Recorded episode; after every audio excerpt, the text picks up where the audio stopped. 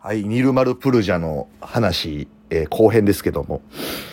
いや、もうとにかくありえないことだらけで、でもね、あのー本当にヒーローなんですよ。例えば、その8000メートルの山、K2 だったかな？に、あの、登るときとか、もうみんなあの、いわば最後のベースキャンプ場で、もうあともうすぐ頂上だっていうところで、もう本当にニルマルプルジャは当たり前のように登るんだけども、みんなそこで止まっちゃうんですね。例えば、天候が悪かったりとか、雪崩がすごかったりとか、っていうところで登れないってなって、いわば、例えば8000メートルの山だったら7000メートル付近のところで最後のベースキャンプがあったとして、みんなそっから先になかなか行けない。行っても戻ってくるっていう。頂上に行こうとしてもベースキャンプに戻るっていうのが3日4日続くらしいんですよ。ほんだらもうみんなもうメンタルやられちゃって、多くの登山家たちがメンタルやられちゃって、まあここまで登ってきたけどって、もう俺は降りようかなと思うとか、あの、登れる確率は50-50だって言われたと。50%の確率で登れるけど、50%の確率で死ぬんだって。命を落とすんだって。うん。そ、の、下山をしたら、山の下には家族もいると。家族のためにも、ぱり登れないみたいなね。みんなすごくこう、ネガティブな感情になってる登山家たち、全然違うチームの人たちなんですけど、自分とは関係ない人たちなんだけども、そこにニューラプルジャー、一個一個テント回って、なんかもう今日はもう、とにかく今日は一回飲もうっつって。で、みんなで酒渡して、で、みんなで飲んでダンスして、で、次の日朝から、なんかあのー大きなテントでね、ミーティングみたいなするんですよ、ホワイトボードの前で。で、もう、俺が絶対のお前たちを登らせる。俺が先に行くから、っつって。絶対俺た、俺についてきたら、お前たちを登らせるって言うて。でもね、結構もう、本当に、なんだろうな、まあいろんな、やっぱりこう、まあ登山ってやっぱ命がけだから、そんな知らない人に命かけれないし、いや、ニールマルプルジャ、お前はすごい登山家かもしれないけど、自然まで帰れないだろうって。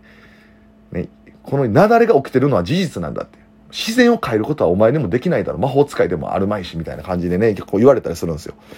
でも、俺はやるっつって。俺についてきたいやつはついてこいっつって。で、行くんですよ。で、あのね、いわば、その正規のルートは、雪崩が起きてたりとかするけど、違うルートもあるかもしれません。あるかもしれないんだけども、そこには例えばロープが張っていなかったりだとか、ね、あの、誰も登ったことのないルートだから。でもそこを登るしかないってなった時に、プルジャは、ニルマルプルジャは、いわば自分が登るだけでも大変なのに、そこに一個一個こうやってロープを張っていくんですよ。もしくは、昔のロープがもしかしたらあるかもしれないから、その雪山を登りながら、手で、その雪を探って、昔のロープがないかを探したりとか、それっていわばボランティア活動になるらしいんですけど、次また新しいルートを開拓するために、人がもっと登りやすくなるように、新しいロープを張っていくっていうね、そういう活動もしながら、なんとですね、えー6ヶ月と6日で14座を、8000メートル超えの山を14座を登ってしまうというですね、異様、異様というかもう異常ですよ。はい。異常なことを、ニルマルプルジャは成し遂げるんですね。で、まあ14の山が登りましたよと。で、その間に2人かな？遭難者も助けましたと。で、新しいルートも開拓して、で、頂上付近で、あの、行き行き詰まっている他のチームのメンバーも24人だったかな？登らせましたって。確かに俺はすごいことをしたかもしれないけど、あのー今こうやって集まってくれた記者会見というかね、会見の場に集まってくれたマスコミの人、もし俺が欧米人だったらこの10倍集まってるだろうって。俺はネパール人だから、これぐらいの数だけど、多分欧米人だったら10倍集まっていると思うっていうことを言うんですよ。でも俺はこの常識を変えるために、これからもっとすごいことするぞと。14座登ったプルジャさん、あ、もう目標ないんじゃないですかっていうマスコミの質問に対して、俺もっとすごいことするから。って言うんですよ。僕はそのシーン一番痺れて、そうなんですよね。もっとすごいことするしかないんですよ。僕も今ある意味目標を失ってるというか、失ってはないんだけども、目標を探している最中です。今ね。でも、もっとすごくなるしかないっていう。俺すごくなるからっていう。その精神にね、本当に胸打たれて、で、その、なんだろうな、そのネパール人だから欧米人の登山家へのコンプレックスみたいなものもあるじゃないですかそれもやっぱり僕もね昔からありました。DDT だからとか、うん、今はそういう時代じゃないけど僕がデビューした頃はまだインディーだからとか。なんかそういうねあのー、今でこそ DDT の僕の試合もこうね、ありがたいことにこうやって、プロレ、週刊プロレスの表紙になったりとか、えー、プロレス大賞で賞に選んでもらったりとかしてますけど、数年前までは、これは表紙絶対取れると、あの、自負する試合ができたって思ってもやっぱりならなかったりだとか、じゃあこれを俺がね、違う、うん、言うならばメジャー団体で今同じ試合をしていたら、表紙になってるんじゃないかとかっていうふうに思った時も正直ありました。でもね、もうこのもうニルマル・プルジャの俺すごくなるからっていうこの精神。いやー、これに胸打たれちゃったんすよね。でもそれをもうこの間の名古屋の試合前のあの名古屋に向かうバスの中で見ちゃったもんだからもうこれはもう名古屋も僕大暴れしたつもりなんですけどね。